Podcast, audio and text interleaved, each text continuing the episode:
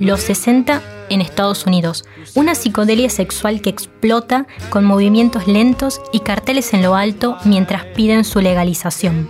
Pero entonces vienen los no. Es un versus entre lo prohibido y lo permitido. Y ahora todo se maneja en clave, con nombres de pastillitas y 420, mientras algunos grupos de profesionales, consumidores y estudiosos hablan sobre sus propiedades y el valor dentro de la medicina. Hoy, en Tras el Tabú, te vamos a contar la historia de un trío especial que involucra al sexo y una plantita llamada María. Estás escuchando La Gaceta Podcast.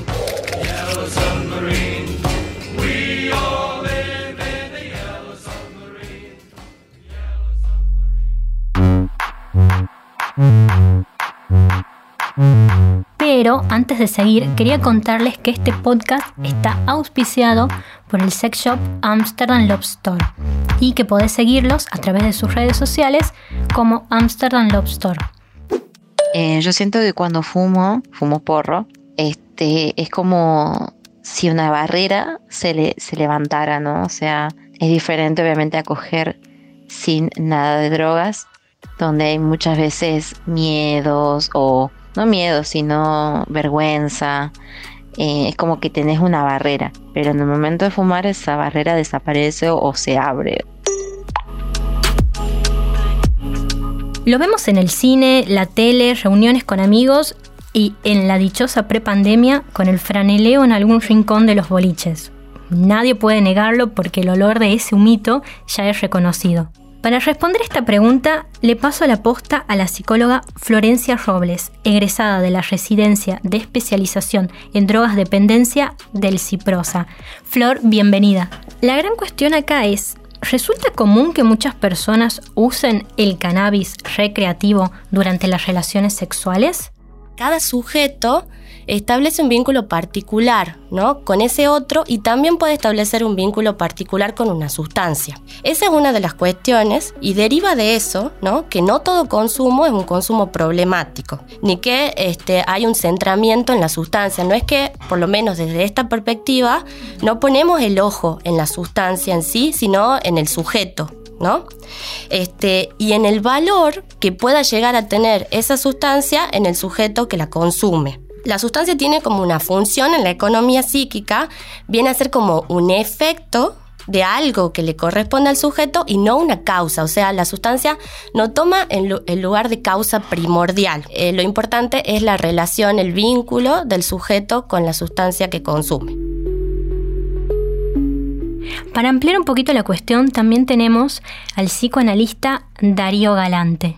Lo que pienso es que cada vez está más extendido el uso del cannabis. Eh, me parece que está en esa, en esa línea la, la, respuesta, es decir, a mayor consumo en líneas generales del cannabis, hay muchos eh, usuarios de cannabis que, que, en el contexto de las eh, relaciones sexuales usan ese, ese cannabis, digamos. ¿no?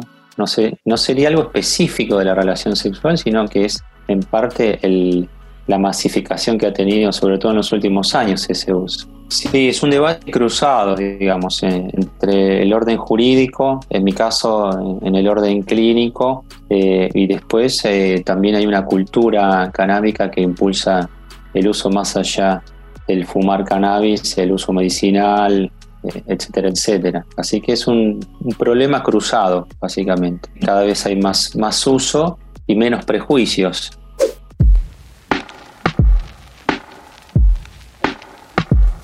Buenas, aquí Beck Flores Fasola, activista canábica. Ya hace unos seis años que milito la planta, eh, dando cursos, talleres, informando, desmitificando la planta.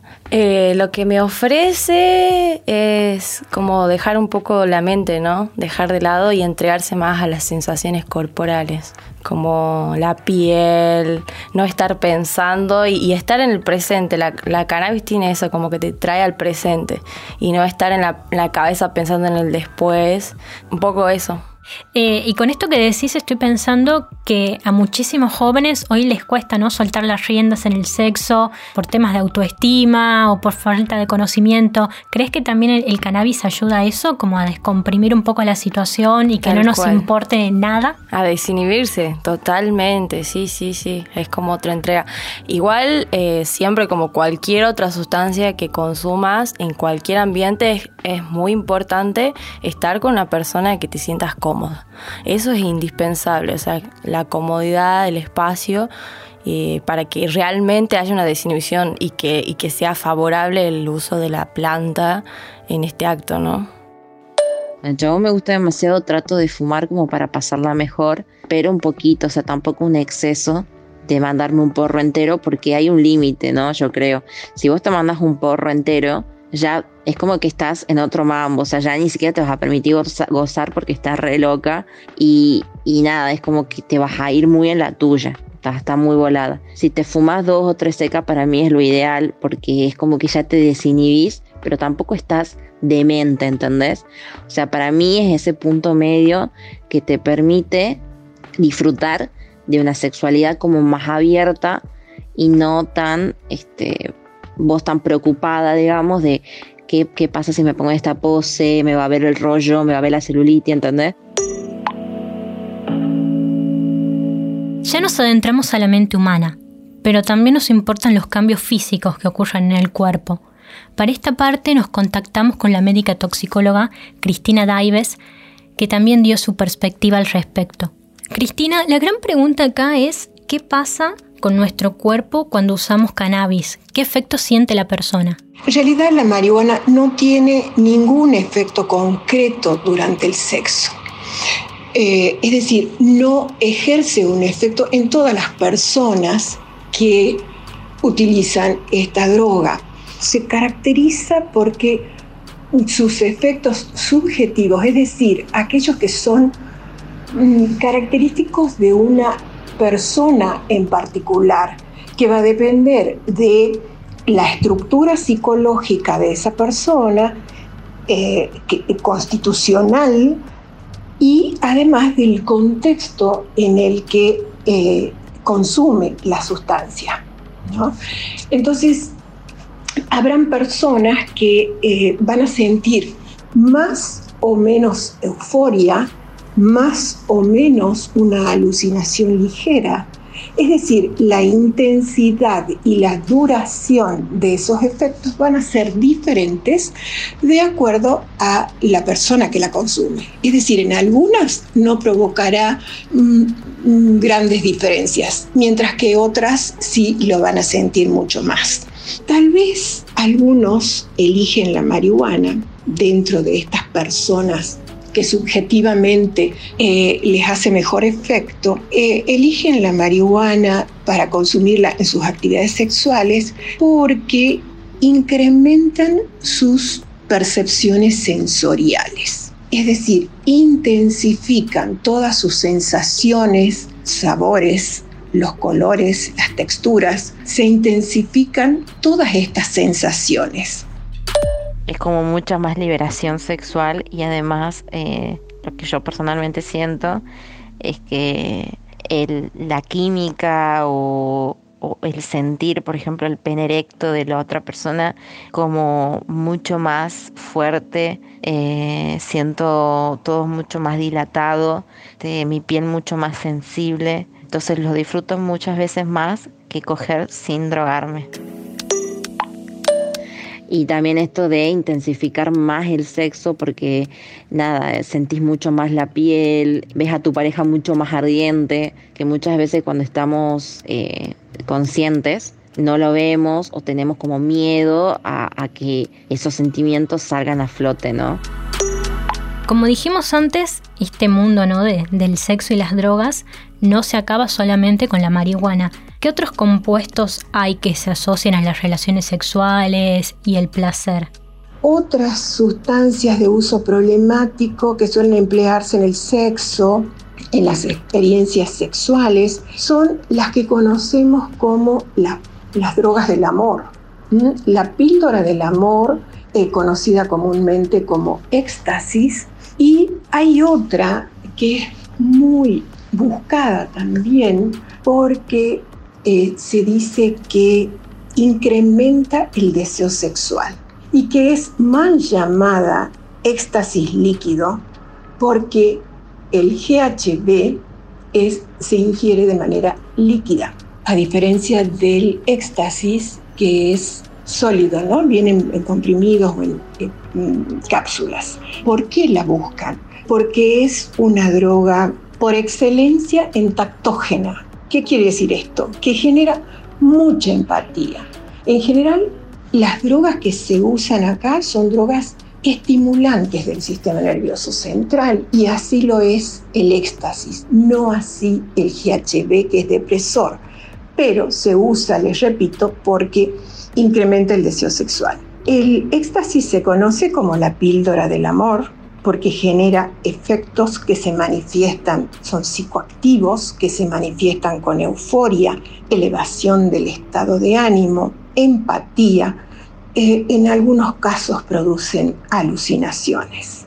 Pero habría que evaluar el daño-beneficio de estas sustancias, ¿no? Porque eh, así como genera eh, todos estos estados que yo les mencionaba, por lo que las buscan, también generan a la vez efectos indeseables que son muy nocivos que genera hipertensión, hipertermia, es decir, hay mucha sudoración, hay mucha pérdida de agua que nuestro organismo tiene que tener para que funcione bien un equilibrio hídrico, es decir, de agua, muy importante, porque es mucha la cantidad de agua que tiene el organismo. Entonces, si nosotros en una relación aumentamos eh, el gasto de energía, vamos a estar perdiendo mucho líquido y esto nos va a llevar a probablemente convulsiones y hasta pérdida del conocimiento, además de cuadros panicosos. El objetivo del uso de estos estupefacientes es exclusivamente entonces prolongar el tiempo de la experiencia sexual sin considerar el daño en el sistema nervioso central. Me parece clave el hecho de pensar que constantemente en esta sociedad parece que el placer tiene que venir de otro, que nosotros somos los que recibimos y o es un hombre o es otra persona o, es nuestra relación, redes sociales eh, y que nunca sale de uno, ¿no? Pareciera que la felicidad depende de esa persona que nos quiere, depende de sentirnos bien, de tener esa ropa. Este, y no es así, porque en la sexualidad para sentirnos verdaderamente plenos, hay que trabajar con uno mismo, desde adentro, nosotros generar ese, ese propio placer, ¿no? Sí, también no solo con uno mismo, sino con ese encuentro con el otro, ¿no? Con el lazo social.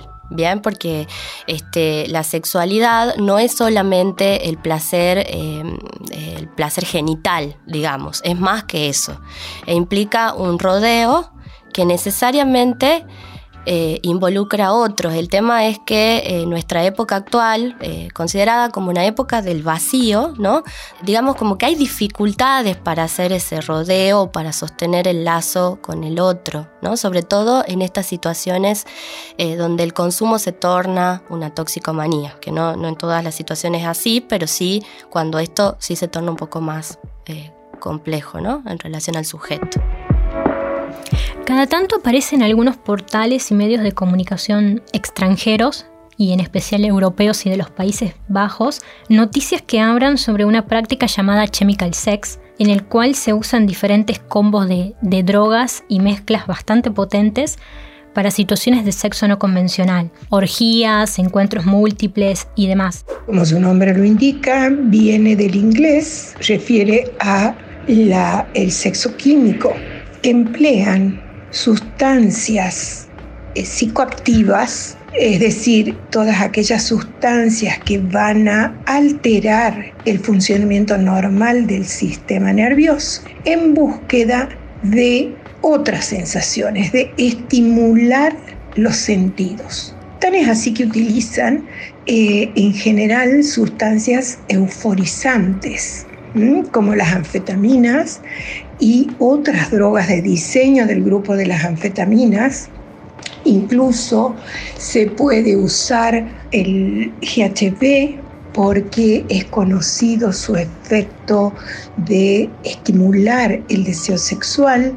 Bueno, ¿y por qué las buscan a estas sustancias? Porque justamente pretenden estimular, potenciar los sentidos, los efectos que producen en los sentidos. Porque por un lado prolongan las sesiones y por otro lado potencian el efecto placentero, retardan el orgasmo. ¿Y podemos sufrir también un mal viaje mientras la estamos utilizando en el coito? Una vez que disminuye la euforia, el relax, ese bienestar, se puede pasar cuadros de pánico, angustias, miedos y otras fobias. Por ejemplo, fobias de salir a la calle, conocidas como agorafobias. Esto mismo se puede observar en consumidores novatos, ¿no? en aquellos que por primera vez están eh, haciendo su experiencia de empleo de marihuana eh, durante el sexo. Se han observado casos eh, de mujeres en las que por el uso de cannabis disminuye la lubricación vaginal, lo que lleva a una sequedad que dificulta de tal manera la relación, el coito, que se torna una relación dolorosa, desagradable. Y se ha descrito que en el hombre el uso frecuente de cannabis disminuye el nivel de testosterona, la hormona de la virilidad, y también disminuye la concentración del líquido seminal.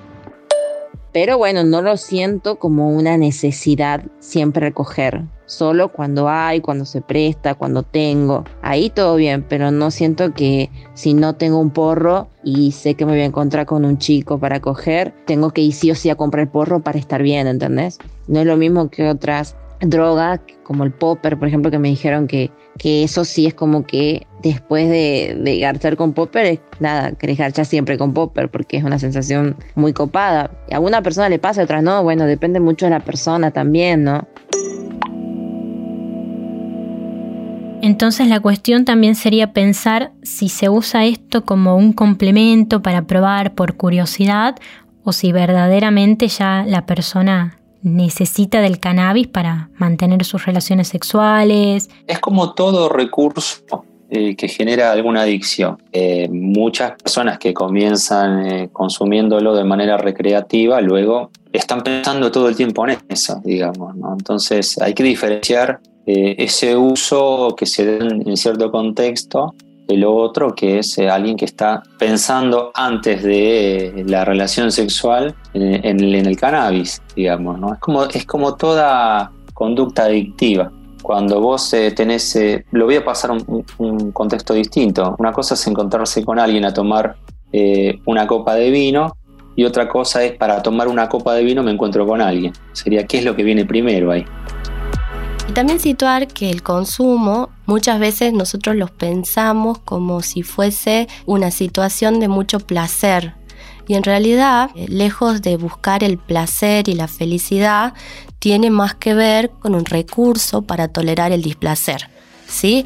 Eso, eso lo plantea Freud en el malestar en la cultura como una de las soluciones ante la, ante la angustia, ¿no? A mí más que fumar, o sea, lo de fumar es como la vía más, más común usada, pero lo que está buenísimo es el aceite íntimo de cannabis. O sea, realmente es como muy placentero, lo recomiendo.